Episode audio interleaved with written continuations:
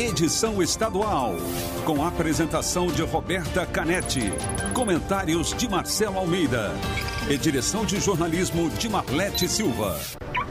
T-News, oferecimento Fiat. Os melhores negócios sempre perto de você.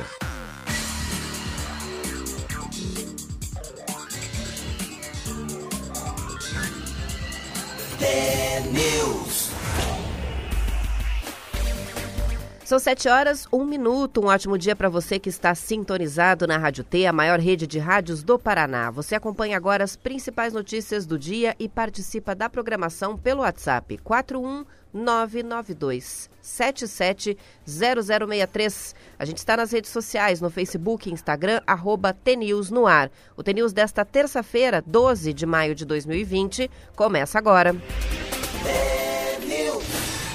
Bom dia, Marcelo Almeida. Bom dia, bom dia, Roberta. Bom dia a todos os ouvintes do T-News. Tudo bem contigo? Tudo certinho. Vamos lá. Amanhecer bonito hoje na Grande Curitiba, aquele céu alaranjado que está acontecendo nos, nos, últimos dias. Muitas fotos já chegando pelas redes sociais. Um amanhecer bonito no estado inteiro do Paraná. Participem com a gente e vamos começar com um assunto diferente hoje. A fronteira entre Foz do Iguaçu e Puerto Iguaçu, na Argentina, foi reaberta ontem, Marcelo, depois de quase 50 dias de interdição. Sabe para quê? Você já sabe, né? É um bicho grande. Para dar passagem a uma elefanta. A notícia está no G1 Paraná. De acordo com a Polícia Federal, a reabertura permitiu a transferência do animal do Zoológico de Buenos Aires, na Argentina, para o Santuário de Elefantes, na Chapada dos Guimarães, no Mato Grosso. A elefanta Mara vai ser escoltada até o destino final. Ela está sendo transportada em um compartimento com janelas que tem 3 metros de altura por 5 metros de largura. A previsão é de que chegue ao santuário amanhã.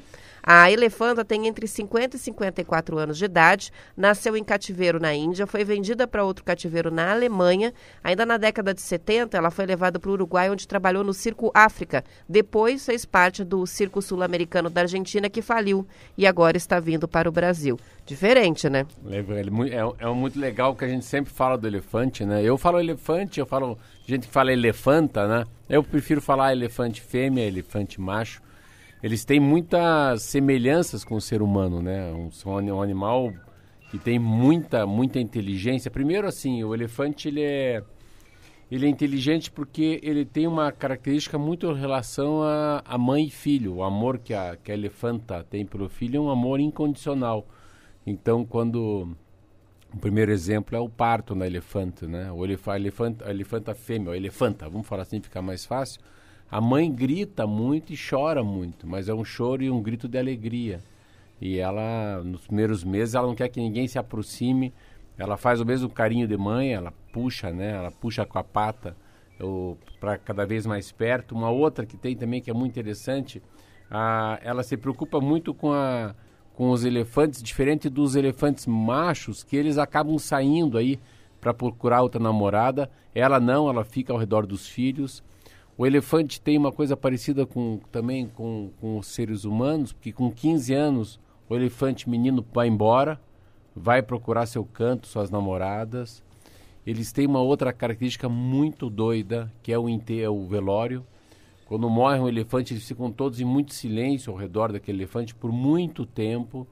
Em alguns casos, eles começam a enterrar também. E tem uma coisa que é peculiar, Conforme o, depois de um tempo eles vão lá buscar um pedaço do osso e levam o osso daquele elefante como fosse uma lembrança para casa. Tanta coisa, né? Um ritual. É um ritual. E eu acho que o mais forte de todos também é o ritual do espelho. É, o golfinho, os primatas, né, o ser humano, ah, eles, são, eles têm essa, essa facilidade de, de se olhar no espelho e se reconhecerem. Então os outros animais não, mas o elefante, o golfinho, os primatas humanos se reconhecem, né? Ah, essa é uma diferença enorme. E eles têm uma memória de de elefante. Ah. a memória de elefante é porque eles não esquecem quem, quem os maltratou. Isso é uma coisa muito, muito violenta. Então, isso são experiências de muitos anos dos elefantes então, o elefante, essa é uma elefante já de 50 e poucos anos de idade, da minha idade quase essa elefante. Entre 50 e 54 anos. É, não é novinha, essa é elefante que nasceu no, em 66 junto comigo. Mas é muito legal. Eu acho, Eu acho muito lindo quando a gente traz uma matéria que assim tem nada a ver e tem tudo a ver, né? Abre-se uma fronteira de um país para o outro por causa de uma elefanta. Quebrando um protocolo aí de cinquenta e tantos dias, né? De, de isolamento nas fronteiras, mas só para ela passar. É, e ela Passou tem, já. E, é, e ela tem uma coisa assim, né? Não é coisa pouca que vai passar aqui. É coisa grande, sabe? Então, é, abre por, por causa de um, ser, de um, de um animal, né? Chamado elefante. E agora vai ter uma outra vida, né? Porque aonde ela passou, pelo jeito, ela foi... Esse circo que ela estava na Argentina fechou. E agora ela vai, final de vida, ela vai ficar num, num, espaço como fosse um santuário. Vai se aposentar. Uma outra notícia é que os jogos esportivos com torcida só devem voltar a acontecer quando estiver disponível a vacina contra o novo coronavírus. Quem está dizendo, né? Pesquisadoras da Universidade Federal do Paraná, ligados ao Instituto de Pesquisa e Inteligência Esportiva, que elaboraram um documento chamado Recomendações e Orientações Gerais para o Esporte Brasileiro frente à Covid-19. Esses especialistas reuniram evidências científicas que mostram que a retomada das práticas esportivas profissionais deve seguir protocolos rígidos de controle de contágio já nos locais de treino, o que já está acontecendo. Isso inclui a avaliação individual dos atletas com exames físicos e testagens rápidas para que eles possam conviver, ainda que apenas nos treinos. Esse mesmo grupo de estudiosos considera que o momento não é adequado para a retomada de qualquer tipo de competição. O estudo também recomenda que as práticas esportivas amadoras as que a gente faz no dia a dia continuem limitadas às atividades individuais, como a caminhada, o yoga, o ciclismo ou a corrida. Os pesquisadores são contrários à reabertura das academias. É, de certa forma, um balde de água fria, né? Porque os clubes já estão animados aí tentando retomar de alguma forma os campeonatos, mas para esses pesquisadores, com torcida, nem pensar até ter a vacinação. Outra coisa que vai demorar a voltar ao normal, né? O estádio de futebol, os jogos de basquete. É, o estádio de futebol pode ser que esse ano não volte, né? O estádio de futebol, aglomeração com 20 mil pessoas, só se tivesse uma capacidade de fazer como estão fazendo as missas, mas eu vi algumas missas na Itália, mas é uma pessoa a 10 metros da outra. Então, num banco de missa tem duas pessoas, uma em cada corredor, quando a igreja é muito grande. Mas esse estudo, ah, ao mesmo tempo, Roberta, tem muita gente no mundo vendo a importância do entretenimento na televisão, que são os jogos de futebol, sim. Então, em alguns países já começaram na Ásia, sem torcida. A Premier League, né, a primeira divisão da Inglaterra, que é a mais rentável no mundo. Ontem eu também já vi o próprio né, Messi já está treinando. Ah, aqui no Rio Grande do Sul, acho que são os times que mais já estão também, já estavam aí jogando. Pelo, parece que já estavam treinando e ontem, não sei se é o governador ou o prefeito, pediram para parar, enfim. Mas eu acredito muito que o futebol vai voltar, óbvio, sem torcida e passa a ser um entretenimento porque faz parte da cultura brasileira o futebol. Uh, acho que ninguém aguenta mais ficar vendo a seleção brasileira da década de 70, Copa América e a frustração do 7, do 7 a 1 aí na televisão. Mas é isso aí. É um, e eu acho muito legal essa. Sempre a Universidade Federal do Paraná se colocando à frente dos estudos. Mas depois acho que não sei se a gente vai falar um pouquinho mais para frente do decreto aí do, do da canetada do, do, próprio Bolsonaro, que fala sobre barbeiros e academias. academia é a grande discussão no Brasil, né? Deve se abrir, não deve se abrir. Eu tenho uma posição sobre academia, já que você falou, que eu acho muito interessante. Tem academias e academias, né? Vamos dizer, tem cidades e cidades. Então, assim, uma cidade de São Francisco do Sul, eu fui numa academia lá. A academia tem três pessoas, quatro pessoas. Mas tem uma academia na Avenida Paulista que tem 200 pessoas. Tem academias mais em cidades menores que não tem esteira. Se tem esteira, tem duas esteiras. Uma na Avenida Paulista tem 200 esteiras, com uma diferença de distanciamento de 10 centímetros cada uma. Tem pessoas que têm academia no condomínio, mas não vejo um problema maior no cidadão fazer a, a, seu exercício lá com um professor de educação física, os dois com álcool gel, limpando os, os, os equipamentos, todo mundo, de, os dois pelo menos, usando máscara. Então tem assim, barbeiro. Eu vou no barbeiro desde que a Covid chegou. Mas o meu barbeiro tem duas cadeiras, é uma casa de madeira, o barbeiro está com máscara, quem espera, espera para fora. Então, não tem muito diferente de você ir no mercado ou de você ir numa padaria. O que vale é muito do bom senso, né? E também do tamanho da cidade, né? Da capacidade de você imaginar, não, esse cara pode me passar. Eu acho que tem algumas preocupações. Essa eu acho que o Bolsonaro acertou. Olha o que eu vou dizer, que loucura. Eu não acho que está tão endoidecido ele falar sobre. A academia de ginástica tem que ser discutido. E eu acho que barbe... barbearia também. Você pode falar assim, não... Está em discussão em todos não, os assim, estados, Marcelo né? tá louco. Assim, eu, não, eu não corto cabelo, não, não faço a mão, não faço a unha. Uh, então, tá, não tenho... Então, muitas coisas eu não sei porque eu não, não tenho cabelo. Então, primeiro, faço a barba. Mas eu não ir no barbeiro, para mim, é uma depressão. Porque eu não consigo fazer a barba sozinho. E eu gosto da conversa do barbeiro. Eu faço uma academia que tem uma, duas pessoas só. É uma academia pequena, uma academia fechada.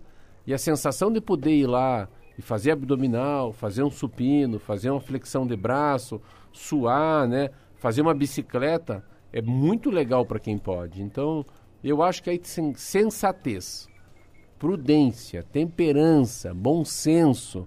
É óbvio que não tem como abrir uma academia que vão mil pessoas e todos suando. Então, é, a gente volta para aquela história do, do, conselho rudimentar, né? Então, agora, tudo que é demais é, é, é muito ruim. Agora, tudo que é de menos é muito bom.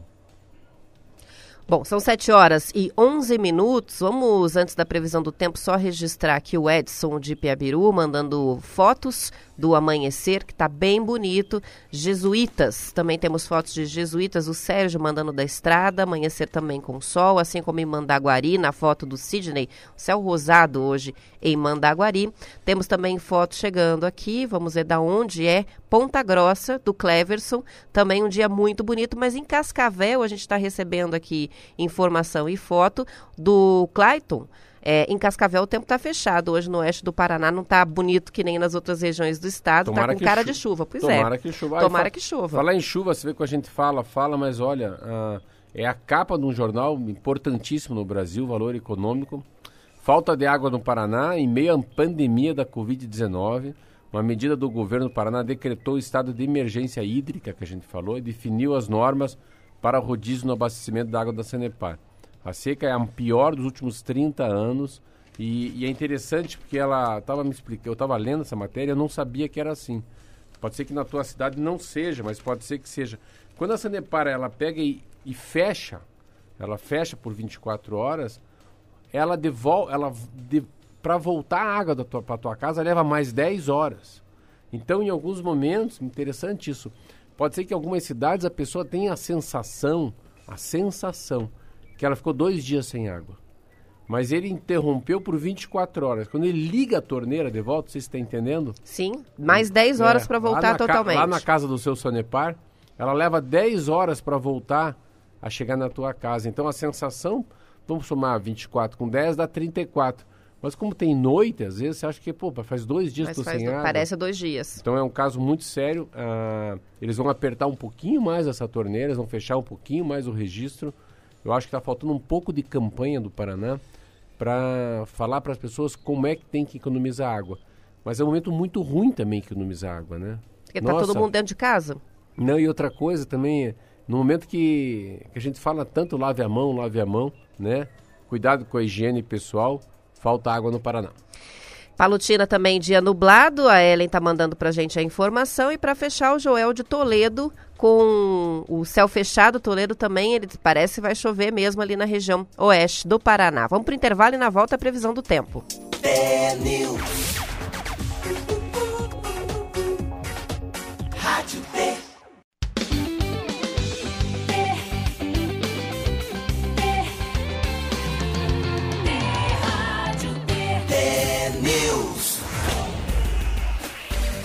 São 7 horas e 18 minutos, a gente já vai para a previsão do tempo. Gabriel Ferreira de Pinhão também mandou mensagem para a gente agora com foto, tempo nublado na região, pelo jeito em várias regiões do Paraná, fechando o tempo e a chuva, quem sabe, chega nesta terça-feira. Vamos saber com o Zé Coelho. Tempo e temperatura. Muito bem, Roberta, muito bom dia a você, Marcelo Almeida, aos amigos do Paraná. Notícias boas para quem espera a chuva. Dia com muitas nuvens e chuva a qualquer momento. Já começa pela região oeste. As demais localidades do estado ainda não vão registrar eventos de chuva ao longo do dia, mas a nebulosidade aumenta e pode chover durante a noite. Toledo, pode chover nas próximas horas, mínima 18 graus, máxima 22 graus. Paraná City, venta bastante nesse momento, sol entre algumas nuvens, mínima 18 graus, máxima 31 graus. Telêmaco Borba, sol entre nuvens e pode ocorrer pancadas de chuva no fim da tarde, mínima 13 graus, máxima 26 graus. Curitiba, 13 graus, temperatura de momento. Hoje, parecido um pouco com ontem, não chove, mas deve chegar a chuva entre o fim da tarde e início da noite. Mínima 12 graus, máxima 25 graus. Paranaguá, mínima 18 graus, máxima 29 graus, sem previsão de chuva ao longo do dia. Mas no início da noite pode vir pancadas de chuva também, Roberta. São 7 horas e 20 minutos. Foz do Iguaçu já está chovendo. A gente tem ouvintes participando, mandando mensagem para gente. Uma chuvinha fraca, o Maguil informa aqui, mas Foz do Iguaçu já está chovendo neste momento. Vamos falar do coronavírus. Um levantamento feito por cientistas mostra que no Brasil a epidemia da Covid-19 tem um perfil bem diferente do registrado na Europa. Pelo menos 45% dos brasileiros internados por causa do novo coronavírus no Brasil, Marcelo, tem entre 20 e 59 anos, enquanto em outros países a maioria dos doentes é de idosos. O levantamento foi feito pelo portal Covid-19 Brasil que reúne cientistas de várias instituições com base nos dados do Ministério da Saúde e do Registro Civil. De acordo com os especialistas ouvidos pela Folha de São Paulo, isso está acontecendo aqui no país em razão da pirâmide demográfica brasileira, da pouca adesão da população às medidas de isolamento social e da desigualdade social no Brasil. Já em relação às mortes, o país segue a tendência mundial. 85% das vítimas fatais da Covid-19 têm mais de 60 anos e a grande maioria apresenta pelo menos uma comorbidade. Mesmo assim, o Brasil é, no Brasil, pouco mais de 10% dos mortos têm entre 20 e 50 anos. Na Itália e na Espanha, por exemplo, esse percentual é inferior a 1%. O que, que você acha?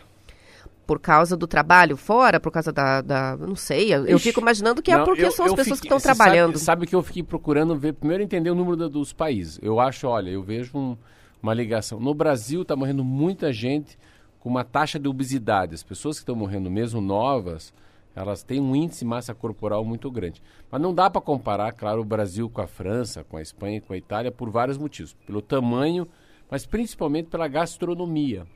Se você pegar, o país hoje é o sexto em morte. Então, assim, vamos lá. Quem que são os países que mais morreram gente? Aí tem a Itália, a França, a Espanha. Aí passou deles é o Reino Unido. E passou do Reino Unido os Estados Unidos. Então são esses cinco, o Brasil o sexto que mais matou pessoas.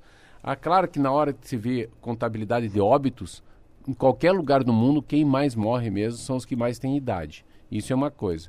Mas aqui no Brasil, primeiro pegou os mais novos, contagiou gente mais nova. O que, que tem na Itália, na França, ah, na Itália e na França, os três que eu falei, França, Itália e Espanha. Eles têm uma comida mais mediterrânea. Então, se pegar o sul da França, o sul da Espanha, esses países, eles têm um condimento diferente. Eles têm muitos cereais, muito grãos, o agulhão negro, azeite de oliva, ah, o tempo de, de, preparo da comida é diferente. Então, eles têm um, um tipo de uma comida, né, de uma gastronomia, é, que o, o, fato de comer no, na Europa, nesses três países, é, uma, é como se fosse uma arte. Ninguém vai comer em pé, ninguém vai esquentar comida no micro-ondas. O país já tem uma rotação diferente do Brasil. Essa rotação que a gente está vivendo parece que daqui para frente vai valer. A gente curtir um pouco mais a comida, ter menos coisas na agenda, né? Ver o que, que é mais essencial. Eu estava vendo alguns pratos que tem lá que nem existe aqui. Codorna recheada com centeio e aroma de ervas frescas. Agulhão negro grelhado. Eles têm muito peixe, né? Robalo cozido. Então o tempo de preparo e os condimentos mudam muito. Eles não comem tanta carne. Eles não comem tantas aves. Dificilmente se vê na Europa um, um senhor tomando Coca-Cola. Dificilmente você vê as pessoas comendo muito sorvete, vai ver tomando um café expresso, vê as pessoas fumando sim. Fumam muito mais que os brasileiros. Então, eu acho que é isso. É, é, é a diferença do, do azeite, do legume, bom vinho. É muito comum na Europa, nesses três países, as pessoas tomarem um cálice de vinho depois do almoço. Então, é diferente.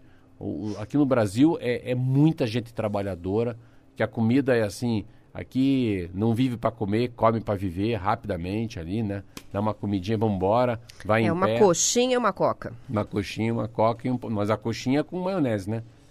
E se tiver Sim. ketchup. A generosa camada de ketchup. então acho que é isso. É, uma, é um problema de gastronomia, é um problema de costume, é uma, é uma cultura diferente. É, qualquer site... Bom, e a gente tem uma população mais jovem também, né? Tem que considerar isso, em volume de pessoas com Também. essa faixa etária bem maior no Brasil, né? É, mas você pode reparar também a longevidade, né?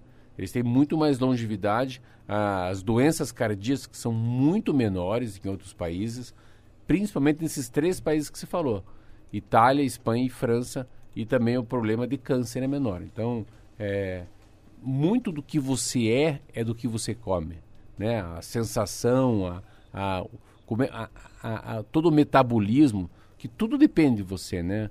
A reação do fígado, a reação do rim, a reação dos pâncreas, a reação do coração, a reação do pulmão. Nós somos uma máquina, um sistema, mas com qual combustível que você coloca? Você coloca para dentro gasolina batizada ou a gasolina de verdade?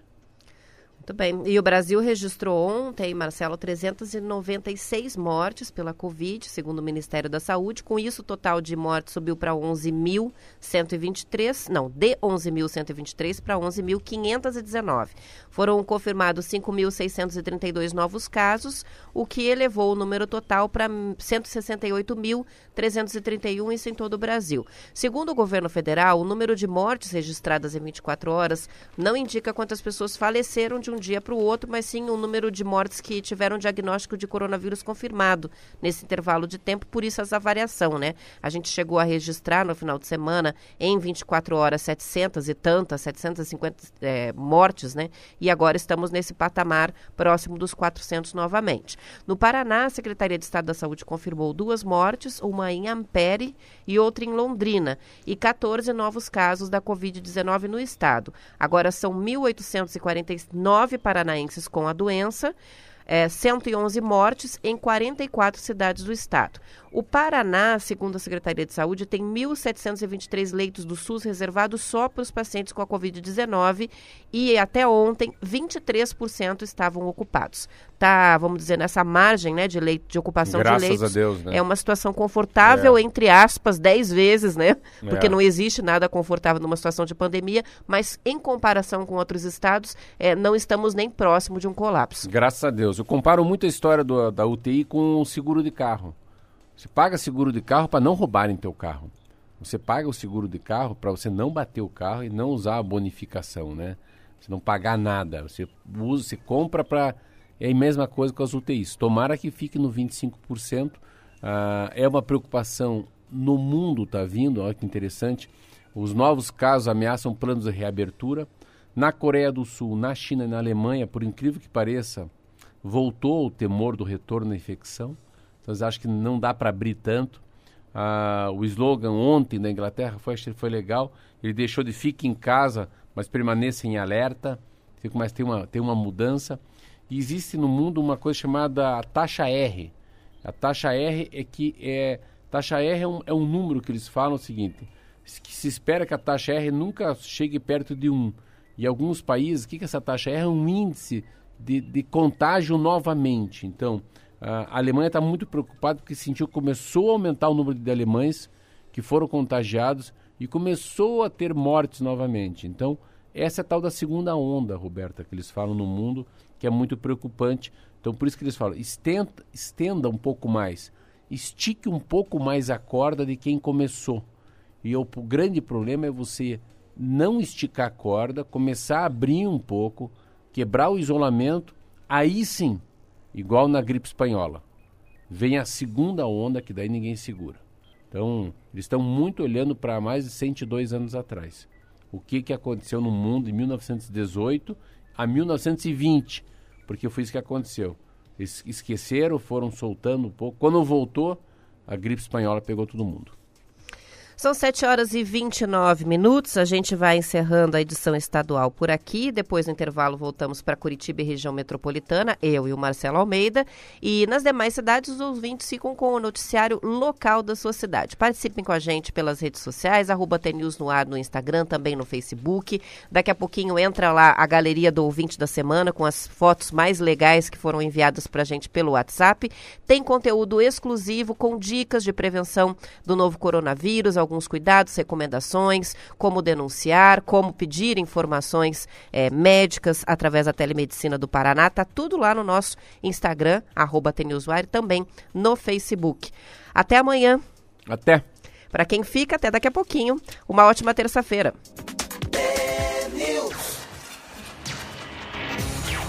Tá na cabeça, tá no coração. A transportadora Ajax é a mais rápida e segura empresa de transporte do Paraná. São 23 unidades de atendimento e uma frota com mais de 150 veículos, atendendo cidades de Curitiba, Londrina, Maringá, Cascavel, Apucarana e várias outras cidades do Paraná em até 24 horas. A transportadora Ajax entrega suas mercadorias com pontualidade, agilidade e total segurança. Informações, acesse ajax.com.br e encontre uma unidade mais próxima de você.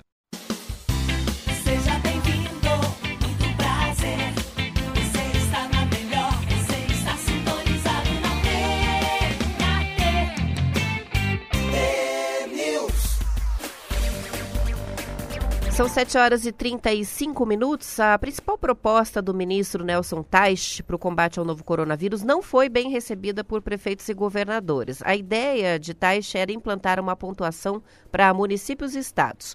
Os gestores teriam que levantar diariamente uma série de dados, como a capacidade de atendimento, a disponibilidade de materiais, a ocupação de leitos e número de casos e mortes. Cada item teria uma pontuação. Somados, os pontos indicariam qual intervenção adotar, que poderia ir de isolamento controlado até o lockdown, né, o fechamento total das atividades. Secretários de saúde ouvidos pelo Estadão, Marcelo, afirmaram que seria inviável usar tantos dados que mudam diariamente e que isso sinalizaria para a sociedade que o isolamento social pode ser dispensado de uma hora para outra. Estados e municípios preferem fazer o planejamento conforme a realidade de cada região. O jornal cita o exemplo do Rio Grande do Sul, que dividiu o estado em 20 sub-regiões, cada uma com uma bandeira, amarela, laranja, vermelha ou preta, que prevê graus diferentes de restrições e abertura da atividade econômica. A mesma coisa pode ser feita no Paraná. É, é, o Taixe, é Taixe? É Taixe. É, o, é que o Taixe, tá, o Taixe não tá. O Taixe não tá. Olha, ele não, ele não sabe onde é que ele tá. E ele tem uma dificuldade de falar. Ontem eu peguei assim no Jornal Nacional, sentei e falei, eu vou ver. Eu vou, mas eu vou ver com bons olhos, de um bom comentarista, de uma rádio, sem, sem ser, de maneira alguma, eu vou ser parcial. Mas não dá, não dá. Ele não consegue falar, ele não expressa com os olhos, né? Porque ele tem cara de velório. Ele olha, mas não olha para você. Ele daqui a pouco veio uma informação que atravessou o raciocínio dele, que é a história desse decreto, dessa portaria do presidente da República em relação a também trabalhos essenciais, né? Atividades essenciais como barbearia, cabeleireiro, e também academia de ginástica. Aí ele ficou assim, mas como assim? Ele não estava nem sabendo. É, daí fica a câmera olhando, a câmera filmando ele, ele olha para a esquerda, mas é, é do Ministério da Economia. Daí ele vira para outro lado, mas é da saúde isso? De quem que é? Então ele é um meteoro, assim, vem um raio e cai na cabeça dele, ele não sabe sair dessa. Ah, o, que, o que sempre que eu qualquer qualquer decisão no país, eu, eu lembro muito disso que eu, quando eu ia fazer palestra sobre o Detran nos outros estados. Quando eu cheguei no Acre, assim, eu tive que mudar toda a minha conversa para conversar com os agentes de trânsito do Acre. Quando eu fui conversar em Roraima sobre o Detran, não, mas eles estavam 20 anos atrasados te, com a tecnologicamente. Tecnologicamente. Ou a TI, a tecnologia de informação. Então, eu já pensando num sistema, que se um cara de Curitiba fosse multado no radar lá, o radar ia pegar, ia mandar os pontos para a carteira. Então não tinha um, uma, um, um, registro nacional de infrações, um registro nacional de, de, de renache de carteira de habilitação, porque é um sistema. Então, eu sempre digo, o Detran é um órgão que todo mundo tem carro, todo mundo dirige, tem carteira de habilitação, só pode ter uma, né? As categorias não são diferentes nos seus estados. Então tem coisas que fazem parte de uma universalização no país. É igual o SUS. Em qualquer cidade do mundo, Brasil que você for, tem unidade básica de saúde, mas tem o secundário, que é a UPA, e tem o terciário, que é os hospitais de, de complexidade como HC. E quando o Taish fala, mas ele é muito matemático, Roberto, ele quer estatística, ele quer números, ele quer diagnóstico. Cara, os caras estão morrendo, isso aí é, é elementar, é isolamento, máscara, lavar a mão, álcool em gel, sem beijo na boca, faz menos a É lógico que tem que ter controle dos números, né? Mas mais é, burocracia, mais planilha, talvez não seja o caminho mesmo, né? É, Eu, eu, se eu fosse o ministro da República, eu pegaria os seis, sete estados piores do Brasil. Aí nesses estados, só fazer, eles vão fazer um sistema. A gente está com um problema no Maranhão, no Ceará, Distrito Federal, Rio de Janeiro, São Paulo, ah, e Fortaleza. Vamos embora. Deixa os gaúchos, deixa os Catarina, deixa o Ratinho Júnior se virar com o Beto Preto, deixa essa sociedade se organizar, né? Então você vê, tem tanta coisa para fazer. Uma outra coisa que também, às vezes, você vive de uma esperança, né? A gente vive de um fio de esperança. A gente não vive de um fato. Quer dizer, o, Mandetta me passava uma esperança que a coisa ia dar certo. E esse com cara de velório dá sempre a certeza que vai dar errado. Tem as aspas aqui na Folha de São Paulo dele. Vou, eu vou ler as aspas, né? Deve ser melhor ouvir, mas vamos é, da, da voz dele. É, abre aspas. Isso aí saiu hoje? É manicure, é academia, barbearia, mas isso, isso aí não é, não, ele falou. Acho que. Ah, não passou, não é atribuição nossa. Foi assim que ele terminou, ele não estava entendendo você nada. é, foi isso que eu entendi, foi isso mesmo. Eu não sabia que eram essas palavras que me deixaram. Foi, essa foi a fala esclarecedora do ministro. É tipo assim, está um avião, falou, é, o piloto sumiu. E daí, mas como? Então, a, a- essa é a relação, uma relação de muito despreparo, um cara muito preparado. Ele tem uma dificuldade de falar porque ele deve ser muito inteligente, saber muito do que ele faz, mas não é. Eu acho que quando a gente entrevistou ontem o Washington, o prefeito Washington, aqui de Caloré, eu fiquei vendo quanta experiência rica quanta experiência, quantos dados, quanto feeling, quanto sentimento a gente pode tirar de um pequeno prefeito, ou, desculpa, de um grande prefeito uma pequena cidade com 5 mil habitantes. Meu Deus do céu, deve ter tanta coisa caseira, caseira, assim que os caras, olha, essa aqui é a saída, né? Quantas coisas, quanta coisa que pode ser evitado você pegando prefeitos com 10 mil, 10 mil habitantes, cidade com 50 mil, com 10 mil. Imaginou se todo dia a gente entrevistasse aqui um prefeito? A gente poderia fazer um hall, Roberta, um hall de coisas que são importantes nesse momento para que a Covid-19 não se espalhe. É, não importa o porte da cidade. Um prefeito que hoje não está com insônia, com muitos problemas, não É. está governando, porque é, é ser liderança no momento de muito caos, né? E ontem a gente sentiu isso de um prefeito de uma cidade pequenininha que nem caso não tem, mas que não está parado, né? O que, que marcou para você? pra mim, o fato dele ter uma lista de controle De das pessoas que entram nas cidades. aí eu achei isso E máximo. principalmente ele tirar do bolso as máscaras para distribuir na rua. Se ele percebe que tem um senhorzinho na rua da cidade dele que tá sem É. a máscara, ele vai lá, ó, tem que usar a máscara. Ele pessoalmente E entrega. o problema né? das pequenas cidades é que são os bares, assim, é muito comum as pessoas ir pro bar beber. Vamos dizer, uma pequena cidade que não tem uma fábrica, que não tem entretenimento, que, sabe, não tem uma banquinha de revista, não tem um parque de diversão, não tem cinema, a diversão é beber. Então você fica a preocupação, é, meus amigos, tipo os eleitores dele, ele morrendo de medo dos eleitores. Só que a gente não entrevistou um prefeito qualquer. Sabe o que a gente entrevistou? Eu não sabia. Que mais eu fiquei, eu fiquei emocionado, cara. Eu quase chorei aqui por dentro de mim. Ele é presidente da Associação dos Municípios do Vale do Ivaí. Esse homem que nós entrevistamos ontem, ele cuida de 23% das cidades do Paraná. Ah, de 23 a 25 cidades, não sei quantas são cidades são da MUVE. É, mas é uma A região. MUVE é uma região que põe Apucarana. Então, esse homem representa 25 cidades. Então a gente está falando 10% é 40, esse cara representa 7% dos problemas do Paraná. Se pegar ele e falar, ah, vamos lá, me conta como é que está Apucarana, prefeito? E Faxinal, você pode, qual é o nome do prefeito? Borrasópolis, como é que está, você sabe? Então ele pode ter uma, uma noção enorme, né? Como é que está Jardim Alegre? Como é que está Ivaiporã? Como é que está o, o, o, o pessoal de Lindianópolis, né? Como é que está o pessoal de Portubá? Você vê, você pode... Por isso que eu achei muito legal quando você falou do Rio Grande do Sul, né?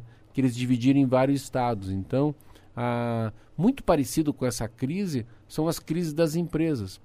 Eu vi um homem falando na rádio aqui no Paraná, até amigo meu, Eduardo Valério, que é o momento das empresas terem conselhos. Não importa se a tua empresa ela fatura mil reais por mês, 10 mil, 10 milhões. É importante ter conselhos de pessoas com visões diferentes. Como ninguém sabe aonde vai acabar essa pandemia, o que, que vai sobrar, né? Então, você tem que ter mais gente com outros olhares. Pode ser a pessoa mais analfabeta que existe na tua vida. Coloca lá na mesa para saber como é que vai aumentar as vendas depois da pandemia. E olha só um outro ponto aí, relacionado ao- justamente ao que a gente está falando, né? Dessa atuação dos prefeitos, de como que vai ficar a imagem dos prefeitos. E olha, é possível que tenha eleição já esse ano mesmo. É, o eleito para comandar o, o TSE, o Barroso. Tribunal Superior Eleitoral, né? O, no fim do mês já ele assume o cargo. O ministro Luiz Roberto Barroso afirmou ontem que unificar as eleições municipais e nacionais traria um inferno gerencial ao TSE.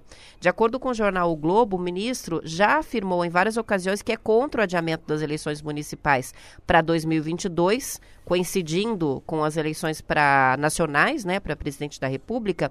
Segundo Barroso, o consenso no TSE já é evitar as prorrogações de mandatos, mas caso seja necessário adiar as eleições por causa da pandemia do novo coronavírus, que seja o mínimo inevitável, ou seja, não esperar até 2022.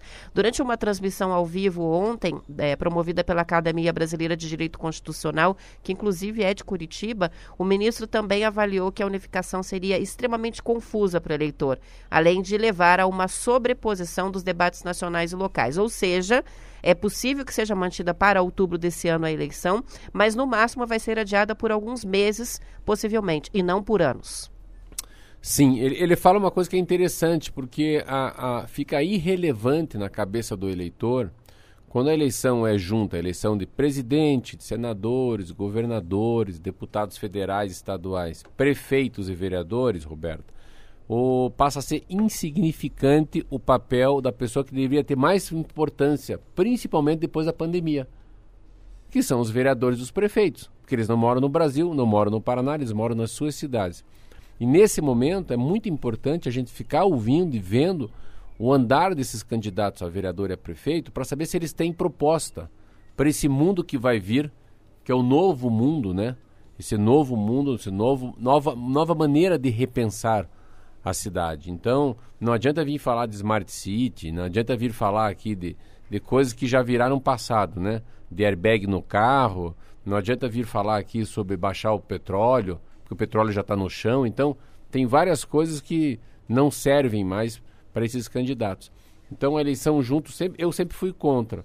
Tem uma tendência no Brasil que daí se- seria mais barato. Que ah, cada dois anos que tem eleição.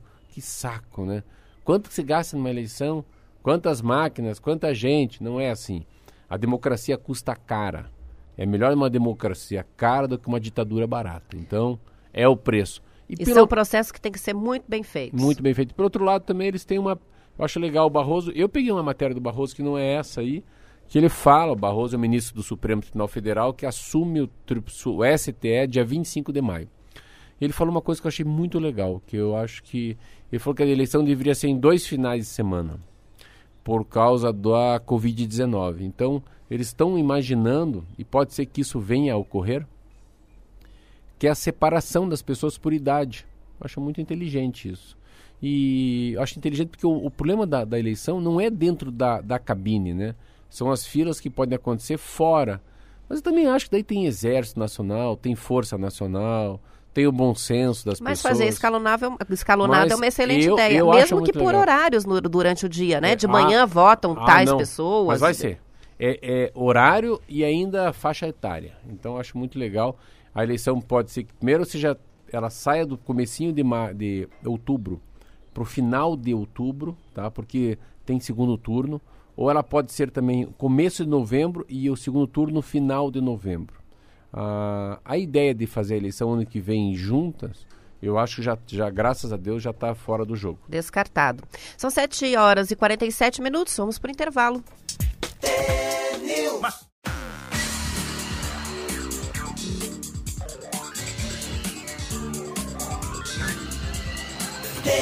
News. 7 horas e 49 minutos. Depois de cinco furtos seguidos em um mês, a direção do Colégio Estadual Dr. Xavier da Silva, em Curitiba, colocou uma faixa pedindo que os ladrões parem de invadir a escola. E mesmo assim, o colégio foi alvo de mais um furto no fim de semana. O caso foi mostrado em uma reportagem da RPC. A escola fica no bairro Rebouças, tem mais de 100 anos. O colégio está fechado, lógico, por causa da pandemia, e não tem um vigilante noturno. A Polícia Militar foi procurada pela equipe da TV e informou que vai reforçar as rondas na região. A direção do colégio vai precisar agora de verba extra da Secretaria de Estado da Educação para repor os objetos levados, que incluem vários equipamentos, computadores e outros eletrônicos. Marcelo, seis furtos seguidos a essa escola ali no Rebouças. Sabe que é um problema que tem uma expectativa, um problema nacional, a história dos furtos. Eu vi uma matéria interessante sobre o- as invasões em terras também. Então eles estão muito preocupados com essa continuidade da pandemia. Terras imóveis que não tem gente. Terras, imóveis, é que não tem gente. Eu vi poucos assim, engraçado. Era uma conversa mais forte do Sérgio Moro, quando ele estava como ministro, né? Que ele falou que ia colocar o exército para ajudar. Ah, e eu não tenho dados, também a gente nem fala, né, Roberto, sobre isso, né? O número de, de assalto mão armada, de carro roubado. Poucos levantamentos estão saindo sobre o assunto, né? É, muito pouca coisa, mas que. é, que pena e assim. ah, mas eu imagino que deve ter muito pequenos furtos, né? A gente imaginava que poderia ter muitos furtos em relação à comida, né? A falta de comida, principalmente para as pessoas mais pobres que vivem na rua. Mas eu acho que não está acontecendo por causa da solidariedade, né? É muito louco essa. Muito lindo nessa pandemia você vê o tamanho da solidariedade das empresas, das pessoas. Meu Deus do céu. O que eu vejo de gente ajudando gente, eu fico tão feliz. E cada dia que a gente vê na rua tem mais gente pobre, mais pedinte, mais andarilho, mais mendigo, é muito troço muito E louco. agora a situação fica crítica com a chegada do frio, né, em Curitiba, para essas pessoas que estão em situação de rua. A prefeitura tem reforçado a questão dos abrigos por causa da, da- do, do novo coronavírus. E ela tá Mas bem é- de abrigo, mas eu acho que assim. Mas o convencimento também é, É, muito difícil de levar as pessoas Ah, para dentro de eu, abrigo. se eu fosse mendigo, eu não ia. Você vê, eu tenho uma. A gente tenta, às vezes, ter, ter empatia, entrar no corpo do mendigo. O cara tá 10 anos morando na rua. Será que o cara vai? Eu fico, às vezes, também. É difícil a gente entender a cabeça dessa pessoa que tá 10, 20 anos morando na rua, né? Mas a, eu vi o número de, de. Os abrigos da prefeitura. São abrigos grandes, né? Como tem. São ela- vários abrigos grandes. É, nunca, nunca conheci, mas acho que a prefeitura faz seu papel. Mas as praças de Curitiba é, é algo chocante, assim. Parece que você está no Equador, em Quito, em Lima, no Peru, e não em Curitiba. É bem sensível, né, para quem ainda circula, como a gente que vem e volta da rádio, anda de carro pela cruzando, né, o centro? centro? da cidade, é Ó, me assustadora a quantidade de pessoas muito, na Me rua. impressiona muito ali perto da, da Gazeta do Povo, ali, na José Loureiro, aquela rua é, Marechal. Ah, me impre- a que mais me impressiona, acho que é Tiradentes. Em segundo colocado, acho que fica ali a Praça Santos Andrade, na, na Federal também, me assusta muito. Rui Barbosa, Na Rui Barbosa tem muito, e tem muito nas ruas, que incrível isso. Nas ruas que tem, a, a- no- tem o trinário, né? Que é o, onde, fica, onde passa o expresso. Se pegar a Padre Anchieta tem muito, porque tem marquise. Então, você reparar onde os mendigos ficam, eles ficam embaixo das marquises. E como é onde tem, onde tem ah, o, o sistema trinário que a gente fala, que é o expresso, né? No meio, lado direito e lado esquerdo, passam os veículos. Geralmente o térreo, desse, o térreo né, desses prédios são comerciais. Então é uma farmácia, uma academia. E geralmente ele como tem ali na Padrancheta, né? A Padrancheta é uma Padre rua Anchieta é a que é rua, né? assim e que É. tem muitas pessoas em João, situação João de rua. Galberto também tem bastante, porque também é uma rua parecida com a Padre Anchieta, tem muita marquise, né, no fundo. Uma outra notícia local é que o secretário de Saúde do Paraná, Beto Preto, afirmou ontem à RIC, Marcelo TV, que os responsáveis pela festa clandestina que a gente comentou aqui no Campo Comprido, que foi realizada numa casa de eventos, devem responder por crime contra a saúde pública. Caramba. Eles vão investigar. Segundo o portal Bem Paraná, que denunciou a balada, as imagens da festa já estão com a Polícia Civil e Militar. Vídeos, fotos que foram postadas por influenciadores digitais, que têm perfis muito seguidos no Instagram, serviram de prova agora. O secretário se mostrou indignado com a notícia do evento, que reuniu 500 pessoas. Ele se disse surpreso com a irresponsabilidade dos organizadores e frequentadores. E, é, e nas palavras dele, em um momento em que há interrupção de aulas, fechamento do comércio com todo o dano né, para os comerciantes, para o próprio consumidor, a redução no transporte coletivo, entre outras medidas de contenção do contágio pelo novo coronavírus, e enquanto isso a rapaziada curtindo uma rave. É, eu acho que tem que ser, acho que tem que ser muito incisivo, tem que ir em cima mesmo. Parabéns ao Beto Preto, ao governo do Ratinho. Ele ficou bem bravo. Eu acho muito importante, igual a história das pipas, essa festa, sabe? Se tiver baloeiro, pega os baloeiros. É porque é, isso aí dissemina há uma sensação da impunidade. Eu acho que se deixar uma festa, festa rave e não for pra cima, não meter polícia nos caras, justiça, o outro vai querer imitar. Então são essas coisas, a imitação é por macaquice. Não, ah, o cara fez, vamos fazer a nossa então. Há uma provocação. Lembra um pouco o cara que picha prédio, né? Aí Eu vou pichar mais alto que você então, Roberta. Então eu acho que é esse papel do governo de em cima, falar, não pode.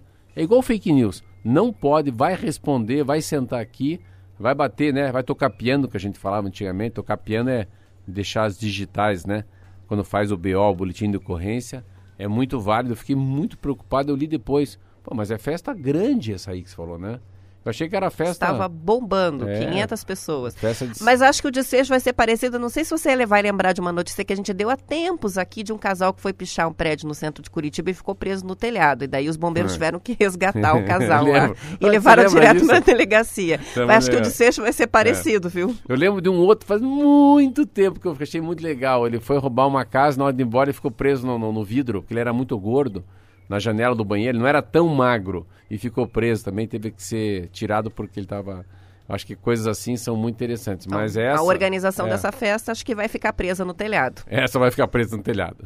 A Câmara Municipal de Curitiba aprovou ontem, em primeiro turno, o projeto do prefeito Rafael Greca que extingue 2.594 cargos do funcionalismo público. Dessas vagas, 1.092 são ocupadas por servidores e vão ser eliminadas na medida em que vagarem. As outras 1.502 funções estão desocupadas e vão ser extintas quando a lei for publicada. O segundo turno da votação desse projeto vai ser hoje na Câmara Municipal. Segundo o Executivo, tratam-se de cargos obsoletos e extemporâneos. A FAS, por exemplo, vai perder 600 educadores sociais e 19 auxiliares administrativos. O IPUC vai perder 302 funções. Outra ocupação bastante afetada é de auxiliar administrativo especial, que vai ter quase 1.300 vagas eliminadas na Prefeitura de Curitiba. Apesar da Prefeitura não ter falado em terceirização de atividades, os vereadores acreditam que esse vai ser o caminho adotado para substituir estes servidores públicos. As informações são de uma reportagem do portal Plural. Aí eu- eu, é, mas eu, eu, eu não, eu não sou não sou Rafael, não trabalho no IPUC, não sou vereador. Mas eu tenho sempre muito medo desses cortes assim, os cortes assim, sem muito estudo, sem um pouco mais de aprofundamento. Eu sempre falo porque eu fui homem público, trabalhei como secretário de Estado em Obras Públicas, fui diretor do Detran, que é um órgão enorme, fui deputado federal e fui vereador. Então, assim, no Detran, nossa senhora, você cortar alguns cargos lá, você arrebenta um órgão que arrecada 5 milhões por mês. Então tem uma tem um custo-benefício, tem que tomar um cuidado de que não cair nessa coisa do apadrinhamento. Ah, que bom que está enxugando. Às vezes se enxuga para piorar. Ah, você, você, você deixa mais dura a máquina, você deixa ela mais engessada, com menos óleo, menos lubrificada e fica muito mais difícil.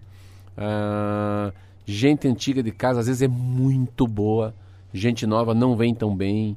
Ah, não sei, não sei. Eu, eu tenho um. Sei, às vezes pego- prefiro pegar um cargo desse e colocar já naquele que é um estatutário para receber um pouco mais, porque aquele tem mais tem mais dedicação ao órgão, porque está lá há mais de 20 anos, entende do sistema. Esse é um assunto que não é assim, sabe? Essa conta, Roberta, 2 mais 2 não é 4. Eu não estou defendendo que tem que ficar, mas tem que tomar cuidado de passar uma imagem. Nossa, estamos diminuindo, cortando na própria pele, quando você está matando a galinha dos ovos de ouro. A austeridade por si só não resolve os É, problemas, né? esses assuntos são um pouco mais picantes. Bom, para fechar, é, uma, uma reportagem da Folha de São Paulo, feita na região metropolitana de Curitiba, mostrou que o isolamento social e a necessidade de gerar renda estão trazendo de volta velhas formas de homenagear as pessoas. São as serenatas, aqueles carros de mensagens e as telemensagens, além das entregas de cestas de café da manhã. A reportagem descreve um desses festejos feitos de rua sem romper o isolamento social. Um carro estaciona em frente ao prédio, explodem os fogos de artifício e um som alto com músicas toma conta da vizinhança. Um locutor aí pede para os moradores para o morador que está recebendo a homenagem ficar na, na sacada, convida os vizinhos a piscar as luzes do apartamento e narra um texto comemorativo. Já as serenatas são feitas por músicos profissionais, custam por volta de 200 reais. Eu vi uma esses dias em Que Curitiba, legal. mas eu confesso que eu não ia ficar na varanda não, eu acho que eu ia me esconder debaixo do edredom. Mico, a vergonha. Eu ia cantar a música assim, You are so beautiful to me. Serenata acho que é legal quem faz, mas quem recebe, Quem dá uma recebe. vergonha. Eu queria ver, eu queria ver o, o Henrique e o Leonardo morrendo de vergonha. Eu acho que ia dar para ver a bochecha vermelha lá de baixo. Para alguns é mico, né? São 7 horas e 59 minutos e 59 segundos. Fui. Vamos terminando por aqui. Amanhã, pontualmente às 7, a gente está de volta. Uma ótima terça-feira.